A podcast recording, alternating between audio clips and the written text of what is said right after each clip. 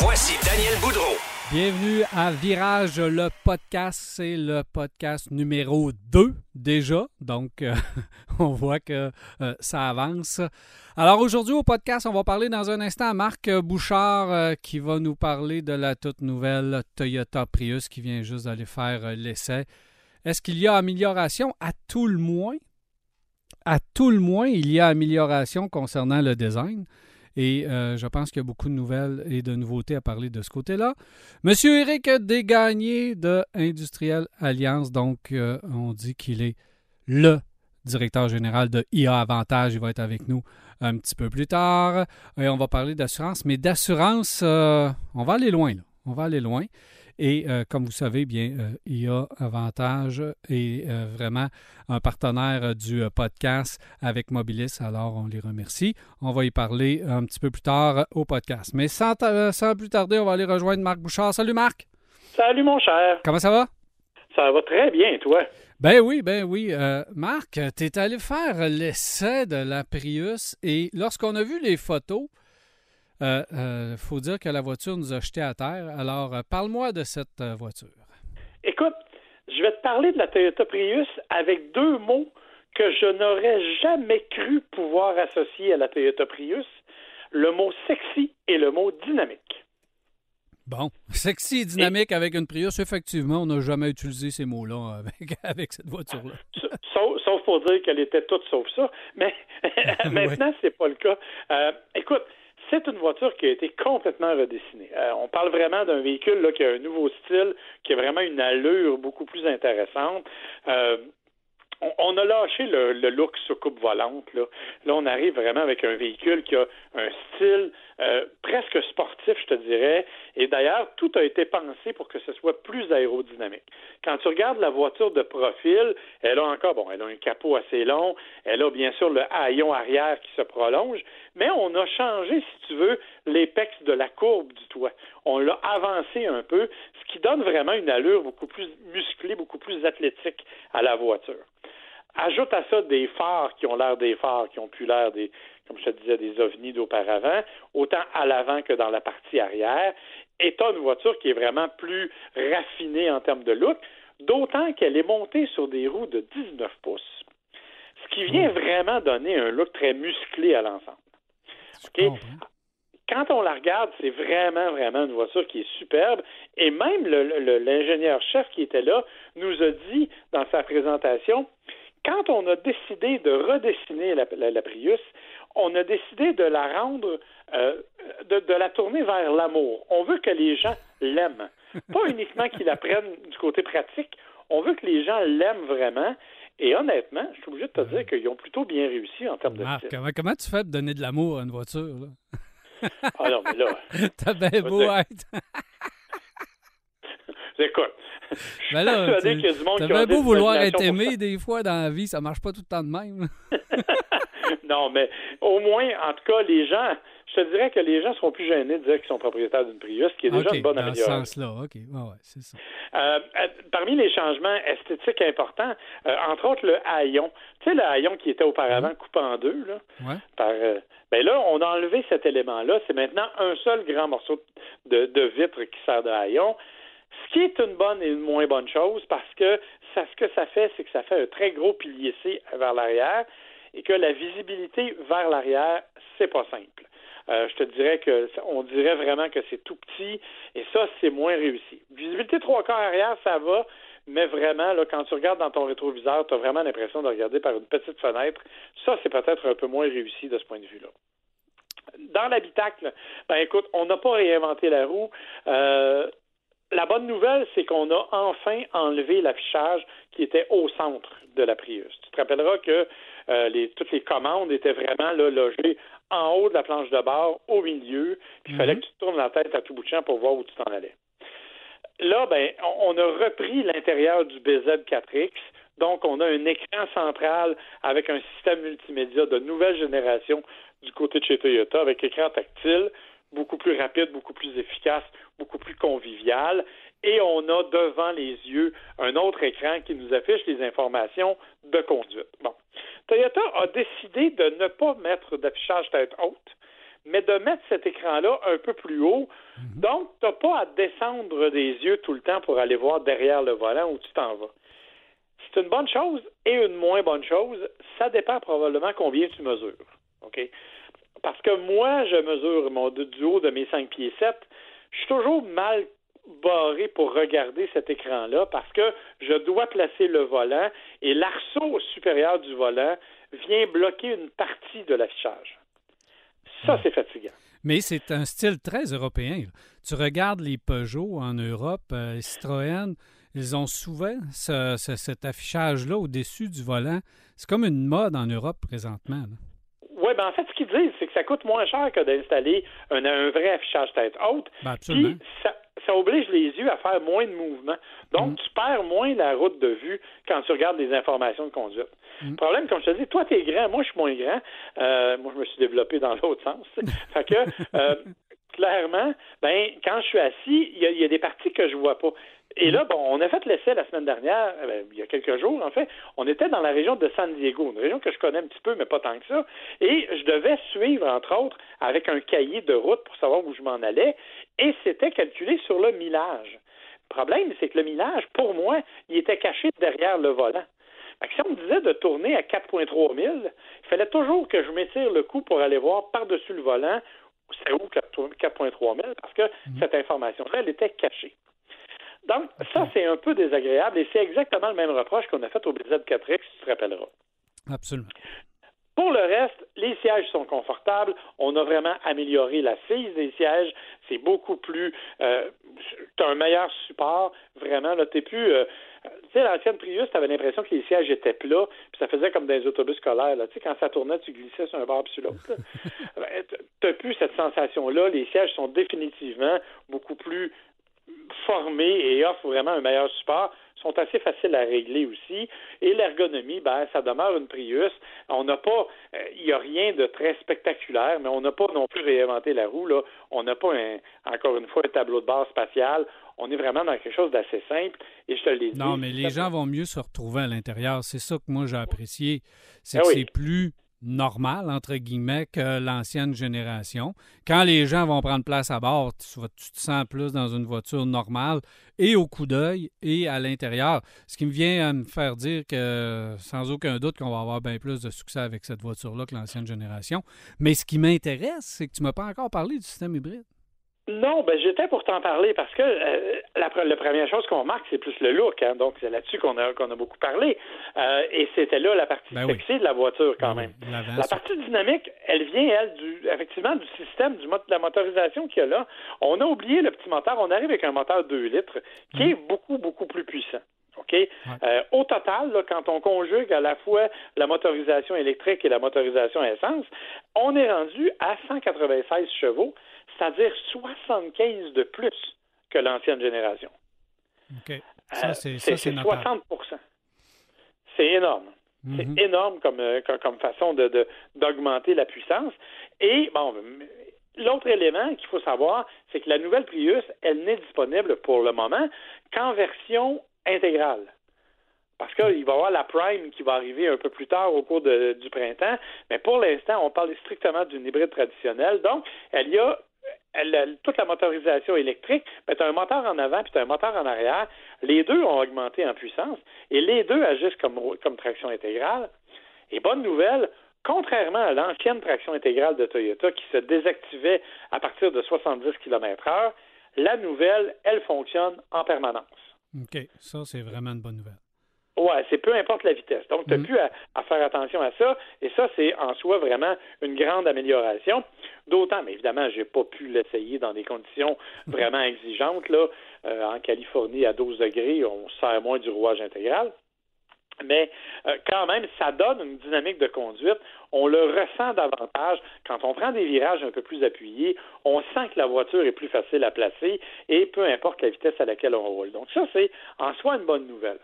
Autre bonne nouvelle, on a changé l'ancienne batterie au nickel qu'il y avait à l'intérieur pour une batterie lithium-ion qui est un petit peu plus puissante. On n'a pas donné tous les détails techniques. Ce qu'on nous dit cependant, c'est que elle est, comme elle est plus puissante, elle permet d'avoir une plus grande distance et un plus grand support au niveau de, de, de la motorisation électrique par rapport au moteur à essence. Donc, ça a permis, entre autres, à Toyota d'afficher 4,8 litres au 100 de moyenne avec la version à rouage intégral, ce qui est quand même exceptionnel. Ben, rouage intégral, tu as plus de performance puis tu as de l'économie. Là. On commence à avoir des combinaisons gagnantes. Puis en plus, elle a un look qui est, qui est, vraiment intéressant. C'est ça. Alors, ceci étant dit, tout ça, c'est beau, tout ça, c'est parfait, et on, on, on salue Toyota d'avoir voulu insister pour refaire une Prius quand même intéressante. Et là, on arrive à la facture. Et là, c'est un petit peu plus troublant parce que on passe de ça va de. Il y a deux versions. Il y a la XLE et la Limited. C'est 36 000 ou 43 000 Wow! Donc la Prius à 20 000, c'est fini, là. C'est fini. Dans les 20 000, euh, plutôt. On, nous dit bien sûr que, euh, bon, écoutez, ce qu'on a voulu faire, c'est. Euh, on sait que les gens. On veut offrir une alternative, en fait, aux gens qui, qui ne veulent pas de VUS. on dit que, bon, c'est pas on, sent qu'on va aller chercher une clientèle, une certaine clientèle. Oui, c'est vrai, il y a plus d'équipements de base, on, va le dire. Là. Euh, elle est mieux équipée, mais écoute, quand tu arrives avec celle à 30, 43 000 là, c'est vrai, tu as un grand toit panoramique, tu as des sièges chauffants et ventilés, tu as le grand écran d'infodivertissement 12.3 pouces, euh, tu as tout ça mais c'est quand même 43 000 pour une voiture hybride. Euh, ça commence à être assez élevé et on est presque dans le, je te dirais, dans la même gamme de prix qu'un RAV4, là, à ce prix-là. Ben oui. Euh, qu'un RAV4 euh, hybride. T'es pas loin d'un Venza. Exactement. Alors là, ça commence à être assez dispendieux. Par contre, ce qu'on dit, c'est qu'évidemment, c'est pas la même clientèle. Euh, là, on veut vraiment miser sur des gens qui sont à la recherche d'une voiture, d'une berline, qui veulent avoir cette sensation de conduite-là qui est très différente. Donc, oui, euh, on, comprend cet élément-là, mais je t'avoue que j'ai fait le saut quand j'ai vu le ben prix. C'est vrai, par contre, que l'ancienne, il faut dire que euh, même l'ancienne en rouage intégral était 39 000, 39 40 000. Ben, c'est-tu toi ou moi qui appelle Jacques Bienvenu pour lui annoncer la nouvelle? Parce qu'il voulait s'en acheter une? Avec là, à ce prix-là, je ne sais pas, là. ben, je sais pas, peut-être qu'il va y penser. Par contre, je dois dire qu'elle est efficace. y a, eux annoncent 4,8 litres au 100. Moi, je me suis promené, on était, comme je t'ai dit, dans la région de Californie. Tu connais les routes, des petites routes sinueuses, routes de montagne pas mal. J'ai vraiment fait zéro attention, là, mais zéro attention. J'ai même pas maximisé l'usage parce que tu as différents modes de conduite que je veux pas utiliser. Il faut que tu fasses attention de temps en temps. Veux-tu détruire la planète à toi tout seul? Non, mais je veux dire, je me dis, la plupart des gens, ce qu'ils font quand, quand ils ont une voiture avec différents modes de conduite, ils règlent une fois, puis c'est rare qu'ils vont le changer. c'est rare, effectivement. Tu sais, fait que j'ai voulu faire la même chose. C'est vrai qu'en mode écono, ça, ça fait tout à fait le travail, puis ça diminue. Mais même sans faire attention, j'ai fait 5,1 litres au 100. Ah, Puis, comme je te dis, je l'ai brassé un petit peu, là, pour être honnête. Là, Mais c'est quand même. Euh, tu sais, 5.1, c'est excellent. C'est vraiment excellent. Ben Mais oui, si on, regarde, si on regarde les 10 dernières années, Marc, là, 10, 15, 20 dernières années, puis qu'on on, avait des véhicules, souviens-toi, les, les, les, Jetta euh, diesel, les Golf diesel, on réussissait à aller dans le 4.8, 4.9, 5 litres, puis dans la vraie vie, on faisait à peu près ça, entre 5 et 5.5 litres. On travaille, la technologie avance, la technologie avance, la technologie avance. On a des voitures, OK, sont meilleures et tout, mais on, a de la misère à descendre ça à du 4, 3,5 litres au 100, ce qu'on se serait déjà, peut-être, on aurait pu projeter lorsqu'on nous est arrivé avec les premières générations de Prius. Euh, on pouvait dire, bon, ben, dans X nombre d'années, on, on va descendre en bas de 4 litres peut-être, mais on semble stagner autour de 5 litres au 100. Puis on améliore les autos, on a une traction intégrale, c'est plus lourd, il y a plus de technologie, je comprends tout ça. Mais euh, ça reste excellent, mais c'est pas spectaculaire. Non, mais ça, tu as raison. Mais effectivement, il faut souligner que l'ancienne Prius faisait 4,5 litres au 100 en version traction. Alors que là, tu as un rouage intégral à 4,7, 4,8. J'ai des collègues qui ont fait 4.7 là, euh, euh, au moment de l'essai. Donc, tu sais, je trouve qu'il y a quand même une amélioration de ah ce oui, point de vue-là. On, on, maximise. Mais l'autre raison, c'est qu'il faut ajouter le poids qui vient avec. Euh, tu sais, là, ah là, on a rajouté, tu as deux moteurs électriques. Ben, inévitablement, ça rajoute du poids. Les batteries, on sait à quel point les batteries sont lourdes. Euh, ça, ça, ça, amène une surconsommation, bien entendu. La bonne nouvelle, c'est qu'évidemment, l'aspect très aérodynamique de la voiture permet quand même de réduire un peu la friction. Et ça, le design, tu sais, on en a déjà parlé, puis ça m'a vraiment jeté à terre. Quand je suis allé voir la Ioniq 6 et qu'on nous a dit qu'avec la nouvelle Ioniq 6, qui a le même moteur et la même motorisation que la Ioniq 5, elle fait 100 km de plus d'autonomie juste à cause du design et de l'aérodynamisme. Mm-hmm. Ben, je pense que la Prius, c'est un peu le même principe. On a réussi à garder ça dans une mesure raisonnable, même si on a mis un rouage intégral, à cause de ce nouveau design et de ce nouveau style. Ah oui, puis c'est, écoute, c'est, la porte d'entrée. Le, nouveau design, la, portion avant de la Prius, euh, vraiment, là, c'est. Euh, côté euh, design, là, on est rendu à quelque chose de vraiment très beau. Et je pense que la prochaine Corolla, là, on va faire des ajustements, mais on va aller chercher à peu près le même design. On a déjà vu la version électrique, la petite électrique, le BZ3, je crois. Euh, et on voit très bien qu'on va rechercher aussi les mêmes éléments de design euh, de la portion avant que la Prius. Je pense que là, on arrive avec un, design dynamique. Puis c'est vrai, là, que pour la première fois, il faut utiliser des thèmes qu'on n'a jamais utilisés, non seulement avec la Prius, mais avec Toyota en général au niveau du design. On a chialé pendant combien de décennies euh, après Toyota comme de quoi qui était trop conservateur dans leur design. Là, je pense qu'on vient de frapper un grand coup. Là il y a quand même des éléments qui, tu sais, on chasse pas le conservatisme si rapidement. Euh, la Prius, tu sais, c'est l'intérieur, il est une couleur, il est noir au Canada. T'as pas d'autres couleurs. Euh, l'extérieur, oui, il y a un bleu ordinaire, il y a un rouge, mais il y a surtout bien du gris et du blanc. tu sais, là, on joue, on joue avec le style, c'est vrai, mais on n'est pas encore prêt, je te dirais, à se lancer dans des trucs un peu plus funky euh, qui pourraient peut-être donner une nouvelle allure à ben, Prius. mais, petit pas par petit pas, là. On vient de mettre du design, là. C'est rare, là. Ben oui, mais ils ont fait. Écoute, ça fait des années. Même l'ancienne Prius, on t'aimait ou t'aimais pas le design. Bon, moi, je suis plutôt dans la deuxième section, mais euh, je veux dire, c'était quand même particulier comme look. Oh, là. Oui. Tu sais, la, Prius a toujours été. Écoute, on nous a montré les, les parce que c'est la cinquième génération. Là. Euh, on regardait les quatre autres générations d'avant.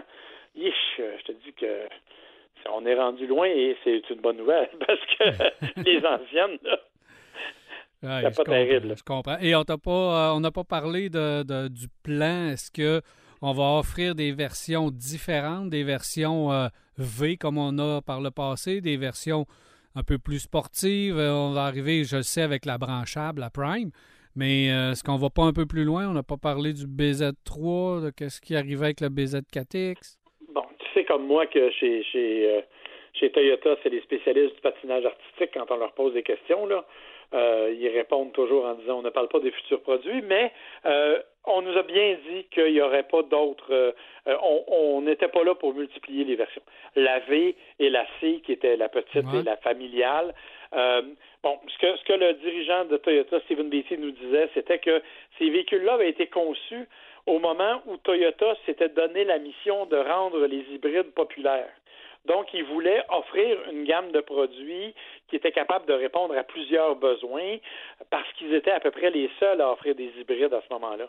Mais aujourd'hui, il y a plusieurs compagnies qui offrent des hybrides et même du côté de chez Toyota, euh, la Sienna c'est un hybride, le Venza c'est un hybride, la Corolla, la Corolla qui est hybride, euh, tu as la Highlander qui est hybride. Donc, tu as déjà tous les autres formats qui sont offerts en version hybride. Donc, du côté de la Prius, on va rester avec ce qu'on fait de mieux, donc un véhicule à haillons, euh, berline, qui va rester comme ça. Pas question d'aller dans d'autres euh, déclinaisons. Bon, tant qu'à une version sportive, je pense pas que ça ait jamais fait partie des plans. Euh, puis il n'y en a pas vraiment été question. Et comme tu l'as mentionné, le grand coup devrait se donner aux alentours du mois de mars avec l'arrivée de la Prime.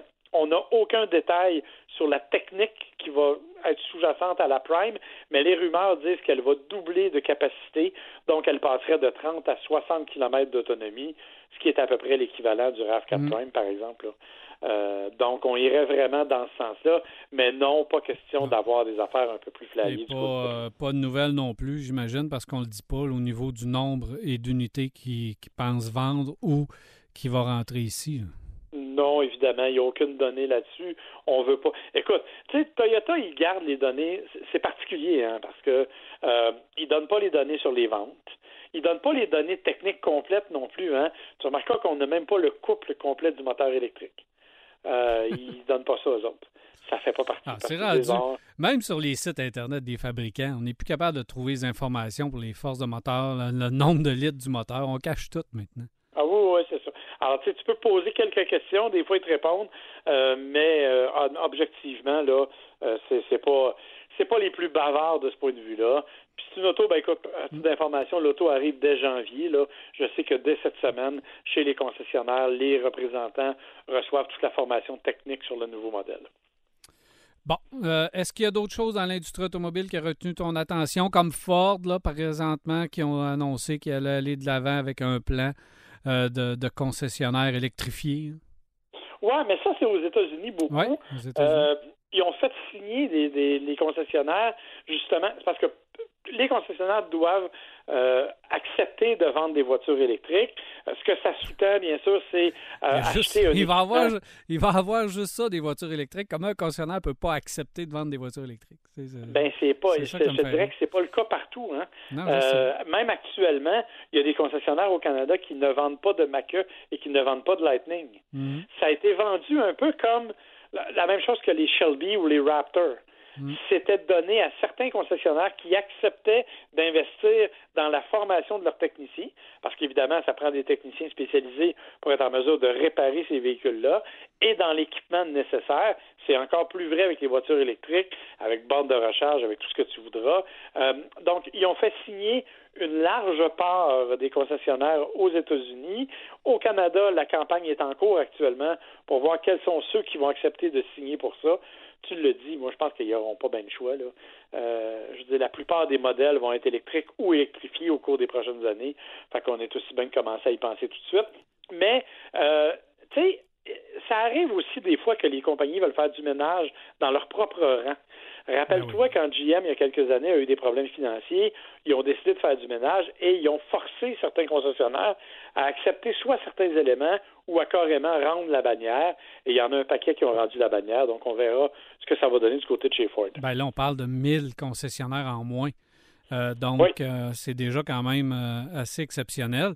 Et ce qu'on veut faire du côté de chez Ford, euh, tu l'as dit, on veut couper dans le réseau de concessionnaires, mais euh, d'accepter de vendre la voiture électrique, c'est quand même un processus qui va être un peu différent, parce qu'on copie en partie le modèle Tesla. Donc, ça veut dire que les gens vont aller sur le site Internet pour acheter les véhicules électriques. Ils vont choisir leur concessionnaire de livraison et le concessionnaire va simplement livrer et offrir le service au client. Donc, le concessionnaire n'aura pas à faire le travail de la vente, euh, va avoir besoin de moins de vendeurs au, final et euh, il va recevoir une allocation de livraison tout simplement. On ne sait pas le prix de vente, on ne connaît pas le prix coûtant non plus, donc il n'y a plus de place à négociation. Le client, lui, va devoir faire une croix sur la négociation parce que on aimait ça, euh, se négocier des pneus d'hiver ou des tapis ou des affaires. Là, ça va être terminé. Il euh, va falloir faire affaire directement avec la compagnie parce que le concessionnaire va complètement se laver les mains de ça. Mais ça, il y a des, il y a du gros questionnement, Marc. Là. Euh, le véhicule d'occasion, donc ton véhicule en échange, il va falloir que tu le vendes par toi-même ou tu le vendes au concessionnaire. Ça va être comme une transaction à part. Il y a un paquet d'affaires qui va être assez particulier. Et je trouve ça tôt. Euh, on va pouvoir en reparler, Marc, parce que je trouve ça tôt, parce qu'on a seulement une partie du modèle Tesla. On connaît une partie du modèle Tesla, c'est-à-dire du modèle d'affaires. Euh, on, a, on a géré à, venir jusqu'à maintenant chez Tesla que de, que de la demande. On n'a jamais été en surproduction, on n'a jamais eu à écouler des véhicules, on n'a jamais eu à faire d'annonces à la télé pour annoncer nos produits, on n'a jamais eu à faire des rabais non plus. Euh, j'ai hâte de voir là, lorsque justement les, véhicules vont être en moindre demande. Euh, comment ça va, ça va marcher là, du côté de chez Tesla. On veut copier un modèle et on ne connaît pas l'entièreté de la, de, la, chose. Ben, le problème, en fait, c'est que de plus en plus, les concessionnaires deviennent strictement des distributeurs. Tu l'as dit toi-même. Ben oui. Euh, et, et c'est vrai. Puis il y a même les nouvelles compagnies arrivent avec des nouvelles façons de faire. Tu sais, VinFast, la nouvelle compagnie vietnamienne, a ouvert un, un premier magasin euh, au centre Laval, mais c'est le seul actuellement. Et puis, c'est pas dans un centre d'achat que tu vas aller essayer des voitures. Donc, les ventes vont se faire en ligne. Genesis mise sur les ventes en ligne depuis un bout de temps Mm. et c'est des livraisons à domicile. Donc, il y, a- il y a vraiment tout un changement de façon d'acheter des voitures et de distribuer des voitures. Et les concessionnaires traditionnels, comme ceux de Ford, comme ceux de GM, comme ceux des, des autres compagnies, ben, ils vont devoir vivre avec cette nouvelle réalité-là. Mais il y a des ententes à prendre avec ces concessionnaires-là parce que, tu sais, quand tu les as fait investir 5 millions pour changer d'image puis avoir un beau look, tu peux pas dire après, ben finalement, tu vendras plus de voitures, tu vas juste servir de point de dépôt. Ça, va devenir un peu compliqué. Fait que moi, je pense que oui, l'intention est là de passer à un modèle différent, mais on en a pour des années avant que ce modèle-là s'applique réellement chez nous. Absolument, absolument. Puis ça marche. Ben, ça- on peut pas copier un modèle à 50% puis penser que ça va marcher. Euh, tant qu'on va garder les concessionnaires, parce que Tesla, c'est bien beau, là, ou VinFast ou Lucid, c'est on fait affaire directement avec la compagnie. Tu n'as pas des propriétaires indépendants. Tant que tu vas garder des concessionnaires avec des propriétaires indépendants, on va toujours essayer, chaque propriétaire va essayer de contourner les lois, les normes, par en donnant plus avec le véhicule d'occasion, euh, en faisant euh, un petit peu plus là, avec euh, des cadeaux qu'on ne devrait pas faire. Bref, il, il va, tu peux pas, tu n'auras jamais la paix dans le réseau euh, comme si tu étais 100% propriétaire de tous les concessionnaires. C'est un ou l'autre. Fait que tant que tu vas, ré- tu vas garder des multi-concessionnaires propriétaires, ben, tu vas avoir des propriétaires qui vont se battre entre eux autres. Euh, Ben oui, mais c'est pas mauvais parce que chez Tesla, tantôt, si on- les, véhic- les, les cours sont pleins de véhicules, tu n'as pas d'équipe de vente pour faire une force de vente et découler ton, ton- ton inventaire. On n'a pas vu ce bout-là encore du côté de chez Tesla. là. Non, mais tu sais, il y, a- toutes sortes d'affaires, toutes sortes de questionnements actuellement, parce qu'actuellement, la plupart de ces réseaux-là sont pas prêts à ce genre. Fais juste regarder la gestion des listes d'attente pour les véhicules actuellement. Il y a une bataille entre les concessionnaires et les, les fabricants parce qu'on est comme on a de la difficulté à les gérer. Puis s'il y a un client qui a commandé à Québec puis qui décide de refuser sa voiture, l'auto, qu'est-ce qu'elle fait? Est-ce qu'on l'amène au concessionnaire ou on va la livrer ailleurs? Il y a toutes sortes de- de- d'éléments actuellement qui sont déjà en discussion. Alors moi, j'ai hâte de voir comment ça va se tasser parce que tu le dis, Tesla, c'est un élément, c'est une façon de faire, mais il n'y en a qu'une partie qui fonctionne bien actuellement. J'ai hâte de voir ce qui va se passer avec le reste. là. Merci beaucoup, Marc. Ben, ça m'a fait Euh, on avait encore euh, bien des sujets, mais on va se reprendre au prochain. Ça va être la semaine prochaine ou l'autre. On ne le sait pas. Après les fêtes, en tout cas, euh, on va se reparler très bientôt. puis on a plein de sujets. Merci, mon ami. Ben, merci à toi. Bye bye, bonne semaine. Fort gentil. Alors, euh, Marc Bouchard qui était avec nous. Éric Desgagnés euh, prend place. Salut, Éric. Salut Daniel. Euh, Eric, écoute, euh, un podcast pour que ça fonctionne, ça prend un bon véhicule. On a Cogeco, on a Télémac comme véhicule. Euh, ça nous prend de l'énergie. Ben, il y a, y a Avantage et Mobilis qui nous en fournit de l'énergie pour pouvoir propulser ce podcast. Merci beaucoup d'être là. Eric, tu es directeur général de IA Avantage. D'abord, tu vas nous expliquer IA. Euh, c'est- vous Ben, êtes qui? Je vais essayer de faire, de faire ça assez simple, Daniel. Il y a assurance auto-habitation. Euh, on fait de l'assurance auto et habitation depuis maintes et maintes années. Euh, il y a avantage, la compagnie, l'agence pour laquelle je suis directeur général est une branche ou une affiliation à IA Auto-Habitation qui se spécialise avec les concessionnaires automobiles au Québec. Pas tous les concessionnaires automobiles. Nous, on a bâti un programme de référencement avec les concessionnaires auto au Québec qui vendent les produits de IA. Donc, IA service aux concessionnaires. Je vais essayer de garder ça simple. Donc, quand les gens s'achètent une voiture, vont dans le bureau du directeur commercial, comme tu sais, euh, ben, beaucoup de concessionnaires, le directeur commercial va offrir des produits de IA. Que ce soit garantie prolongée, assurance de remplacement, euh, assurance vie, invalidité, traitement de peinture, des choses comme ça, des produits d'esthétique euh, sur le véhicule. Alors, ces concessionnaires-là qui sont avec IA ben, ont un programme de référencement pour dire à leurs clients qui viennent d'acheter une nouvelle Mhm. voiture, Hey, on a aussi un programme de référencement pour vous faire une soumission pour votre assurance auto. Et lorsque les clients l'acceptent, ben, il nous envoie la référence et nous, on s'occupe de contacter ces clients-là pour faire un bon comparatif avec leur assureur actuel. Pour que non seulement a- on puisse acheter les produits, mais on puisse faire un 360 puis aussi assurer notre véhicule euh, à cet endroit-là. Exactement. Ou on peut tout simplement le demander au directeur commercial Ben, pour avoir une soumission auto en même Tout temps. à fait. Quand vous voyez que le directeur commercial offre, vous savez, ils ont toujours des documents, ils ont des pochettes à vous présenter avec leurs différents euh, produits. Ben, quand vous voyez que c'est des produits d'IA, service au concessionnaire, ben, automatiquement, vous pouvez lui demander euh, d'avoir votre comparatif. Donc, si je reviens à ta question d'origine en terminant, IA est plus, auto-habitation est plus grand public. On voit les annonces à la télé là, Ouais. avec euh, l'éléphant là, et la trempe. là. On a des nouvelles annonces qui s'en viennent en janvier et tout ça. Nous, il y a avantage, on est une division qui travaille vraiment avec les concessionnaires auto euh, au Québec. concessionnaire auto. Et là, euh, tu viens d'ouvrir quelque chose d'absolument euh, incroyable parce que tu dis, bon, département directeur commercial, il y a toutes sortes de produits, tu en as énuméré une tonne, une tonne, une tonne. Vous êtes partenaire du podcast. On va en parler. On va en parler régulièrement parce que là, encore une fois, merci d'être là. Vous allez venir à plusieurs reprises. Là. Vous Oui. allez venir parler de différents sujets. On va aller euh, quand même assez en détail dans, dans, dans tout ça pour se retrouver. Euh, parce que moi, j'ai fait ma. On, on se tutoie, Eric, parce qu'on se connaît depuis quand même un bon bout Trop, de temps. trop un longtemps. bon bout de temps. Euh, moi, ça fait, ça fait longtemps que je suis dans l'industrie automobile. J'ai travaillé un petit peu partout. Oui. Et Eric, on s'est, euh, on s'est croisés à deux reprises. Laurier, Pontiac, Buick, Saturne. Québec, quand même on parle des années 93, 94, 95, Daniel. Là, hein? Ben oui, ben oui. Ouais. Fait que, euh, on s'est quand même, euh, on s'est quand même croisés. Donc, euh, évidemment, ça nous permet de, de, de pouvoir s'agacer, de pouvoir s'amuser un petit peu. Euh, Aujourd'hui, euh, on, va, on va quand même y aller avec le début. Début des, de l'assurance parce que vous êtes ici aussi. Vous êtes euh, partenaire également à l'émission télé, à Virage Oui, euh, oui. Auto à Télémac. Donc, euh, évidemment, on a fait des, des chroniques.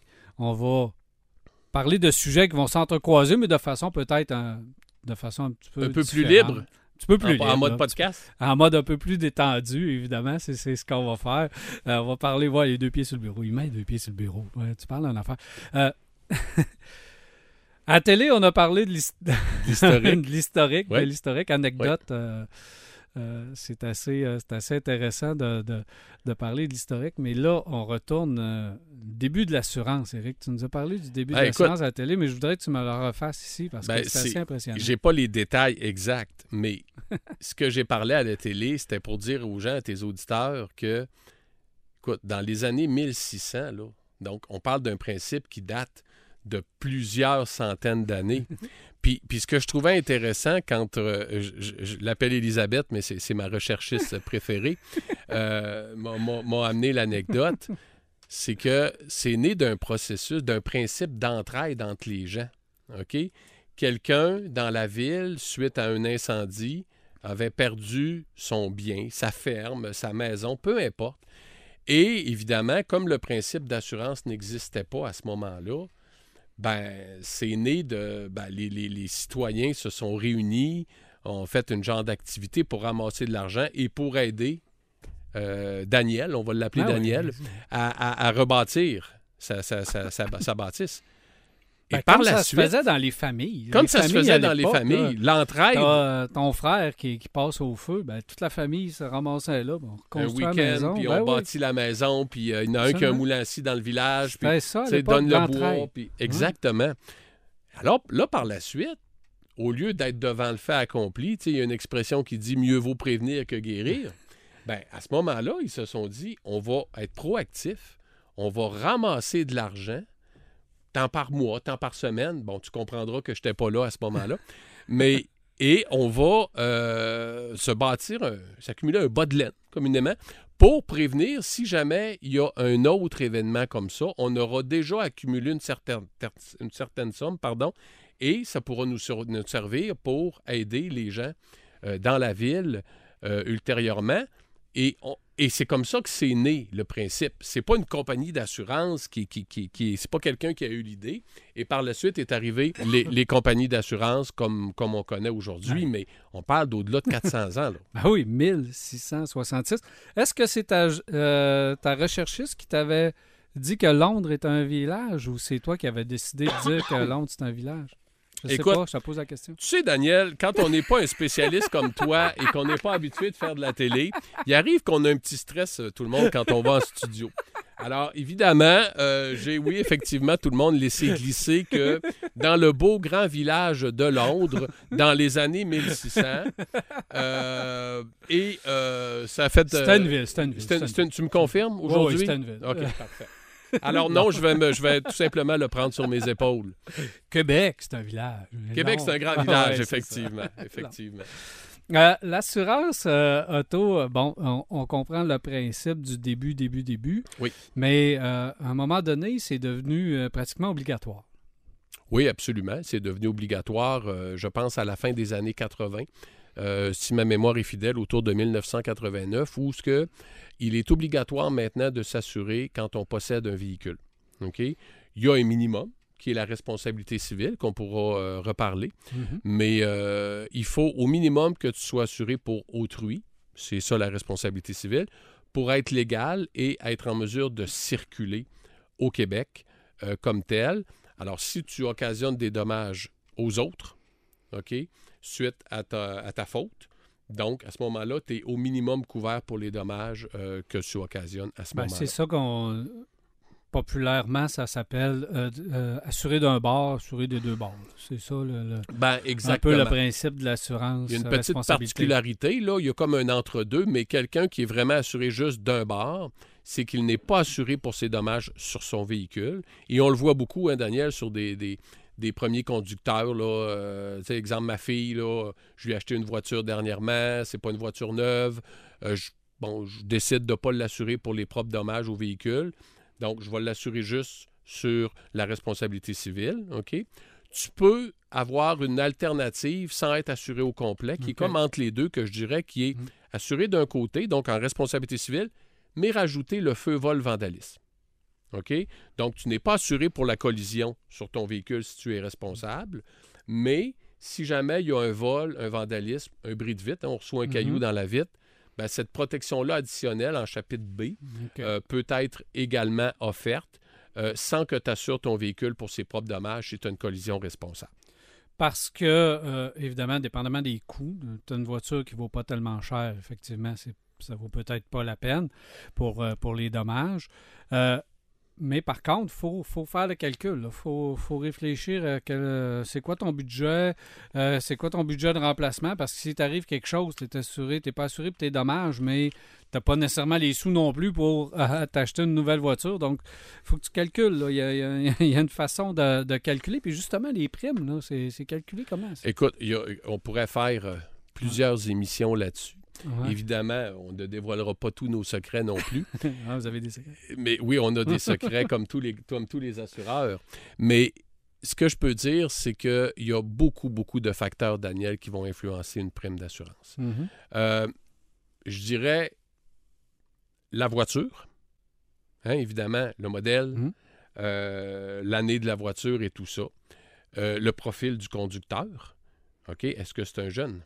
Est-ce que c'est un gars, une fille? Euh, est-ce que euh, l'expérience de conduite, est-ce que c'est ta première voiture? Ton dossier de sinistre? Est-ce que j'ai déjà eu des réclamations dans le passé?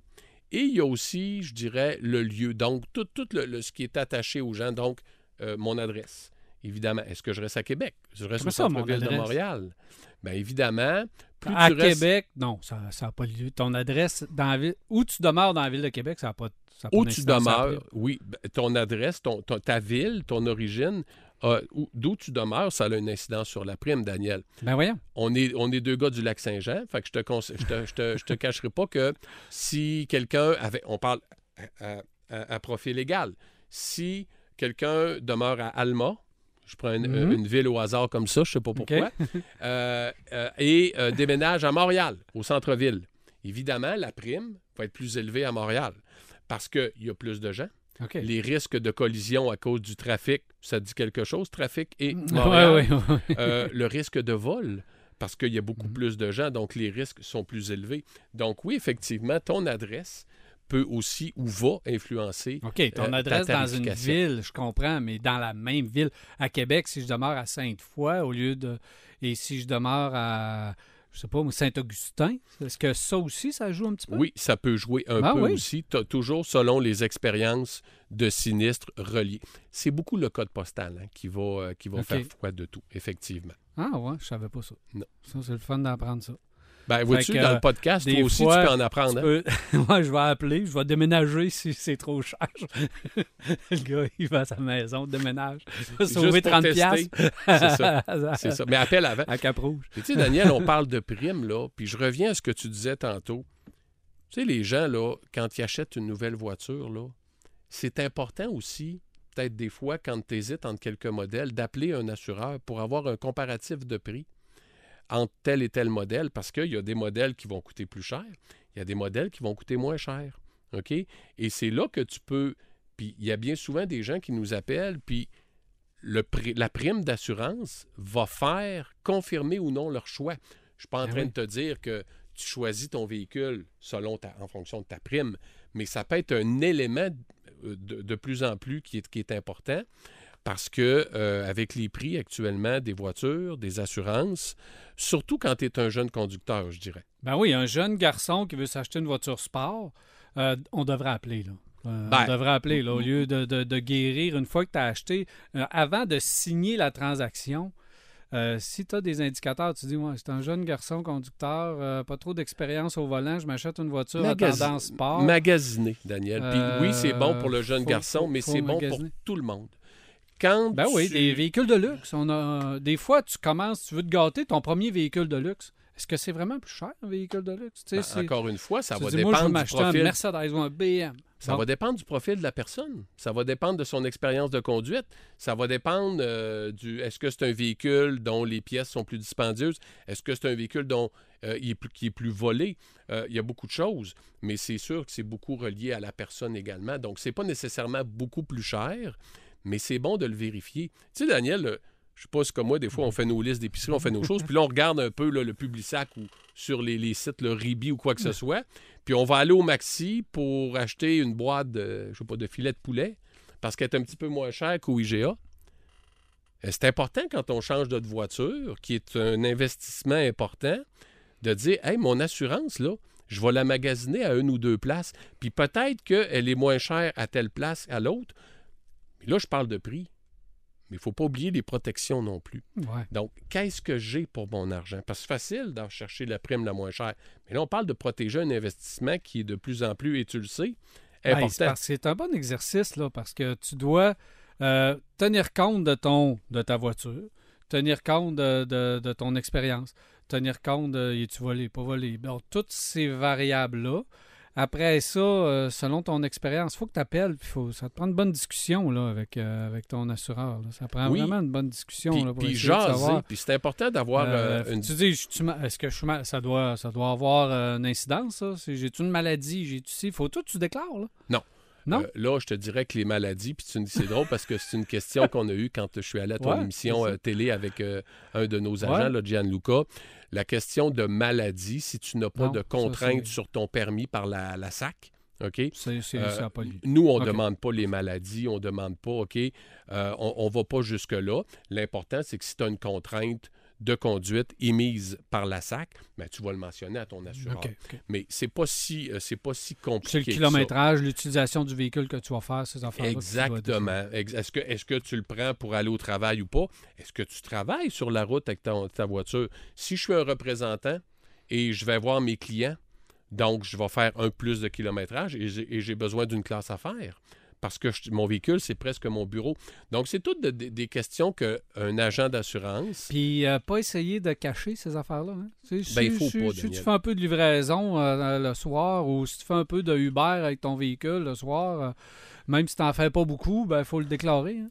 Je pense que c'est payant. un- C'est plus payant de déclarer que d'essayer de sauver en faisant des cachettes. Oui, puis, tu sais, on, on le dit dans la vie, hein, l'honnêteté paie toujours. T'es mieux de, le dire tout de suite, de risquer de payer plus cher ta prime ou peut-être d'avoir un refus de l'assureur, parce que tout dépendamment de ce que tu fais avec ton véhicule, il y a certains assureurs qui n'auront pas le bon produit pour t'assurer, donc ils vont te référer à un autre assureur. T'es mieux de le dire tout de suite que risquer d'avoir un problème tantôt. Et le problème tantôt, c'est si jamais tu réclames et là qu'il y a eu une fausse déclaration. Puis là, je ne veux pas faire peur à personne, là. OK, ce pas des choses qui sont communes.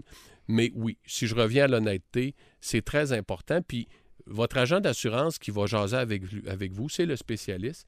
Puis des fois, on pense qu'il va vous poser des questions qui sont un peu euh, Bon Dieu, pourquoi tu vas jusque-là? Mais mmh. c'est important parce qu'on veut vous donner la bonne prime, mais on veut vous donner la prime qui correspond à vos besoins puis à l'utilisation que vous faites de votre voiture. Absolument.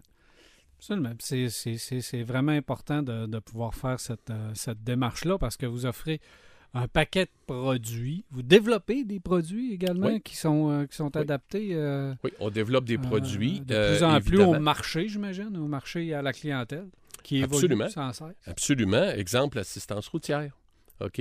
Donc, euh, les gens de plus en plus, bon, avec des voitures neuves, tu as souvent du manufacturier, euh, un programme d'assistance routière. Mais quand tu as une voiture usagée ou des choses comme ça, ben, on développe euh, des principes d'assistance routière.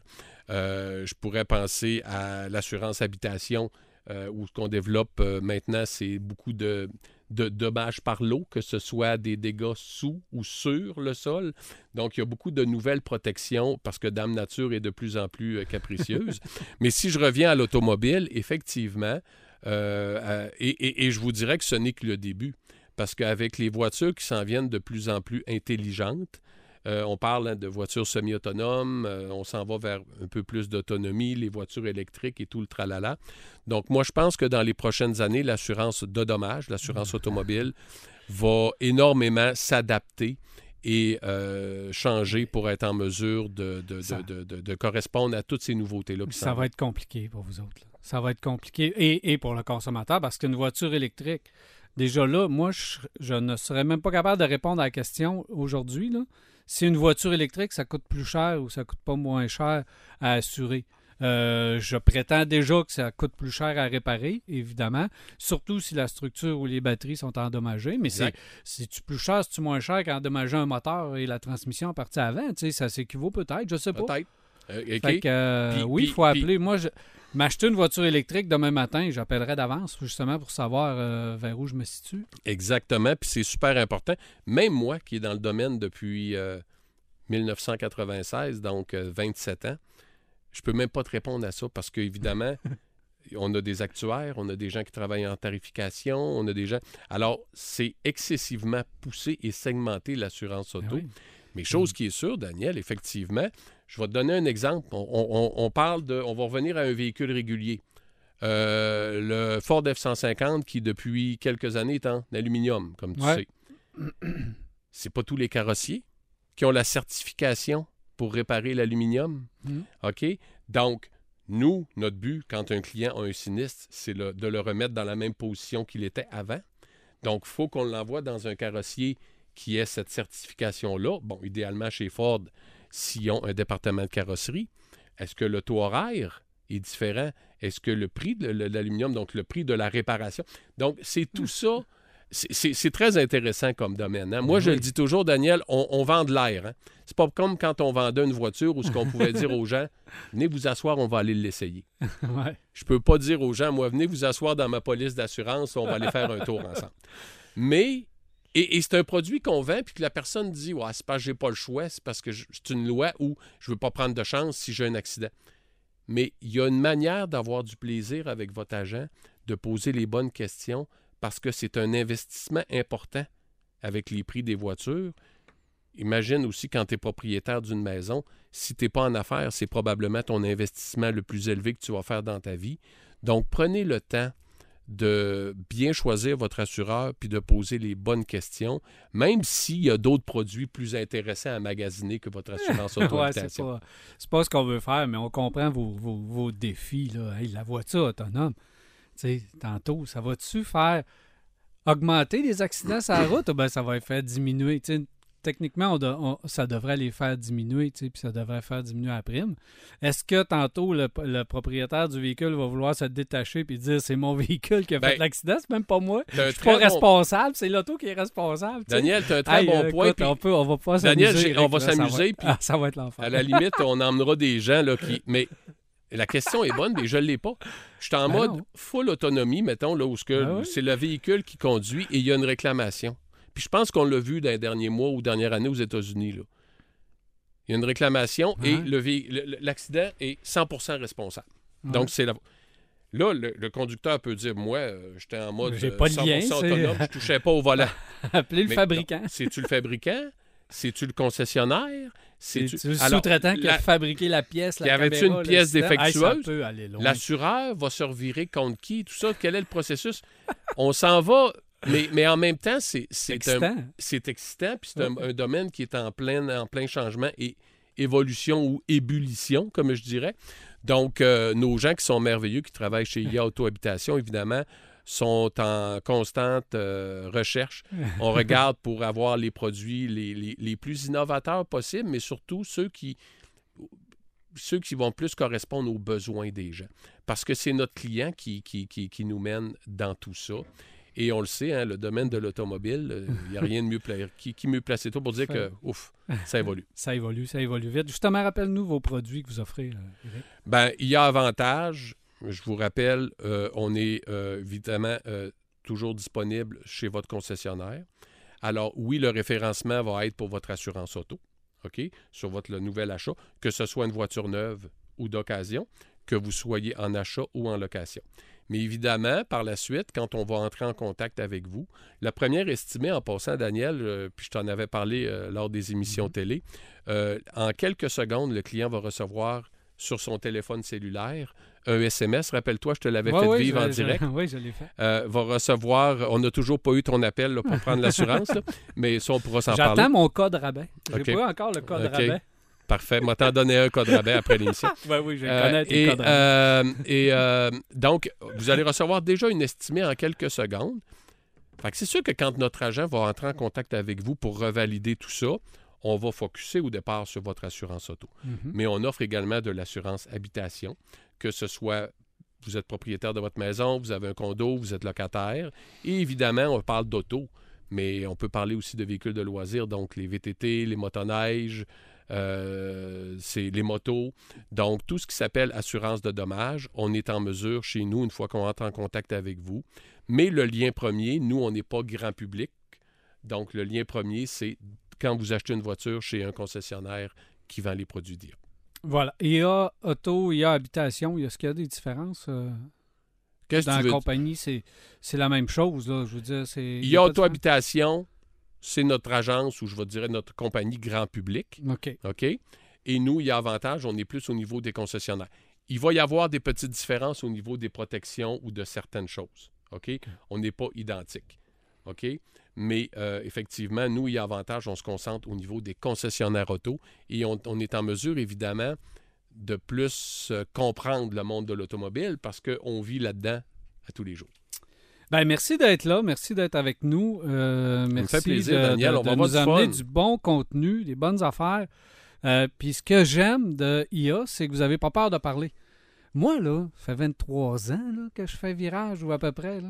Ça fait des années que j'essaie d'avoir une compagnie d'assurance pour venir parler, démystifier un peu tout ça. Euh, les primes, comme tu viens de le faire, les produits, euh, l'indemnisation qu'on parlera peut-être à un moment donné, euh, comment ça marche tout ça, comment ça, ça fonctionne.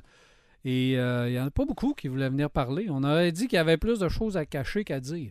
Fait que euh, bravo, merci d'être là. Ben. Daniel, IA, on, on est une, on est une compagnie euh, euh, dont tous les sièges sociaux sont à Québec. Ben oui, ça, c'est- quand même. Ce qui est important, c'est la tribune, puis c'est vraiment le consommateur. C'est important de venir démocratiser ce produit-là. Puis tu sais, Daniel, ça me fait énormément plaisir. Puis, comme je te disais tantôt, on va avoir du plaisir. Puis on va essayer de rendre ça accessible pour les gens. C'est ça notre but. Et tant mieux si ça peut rendre service.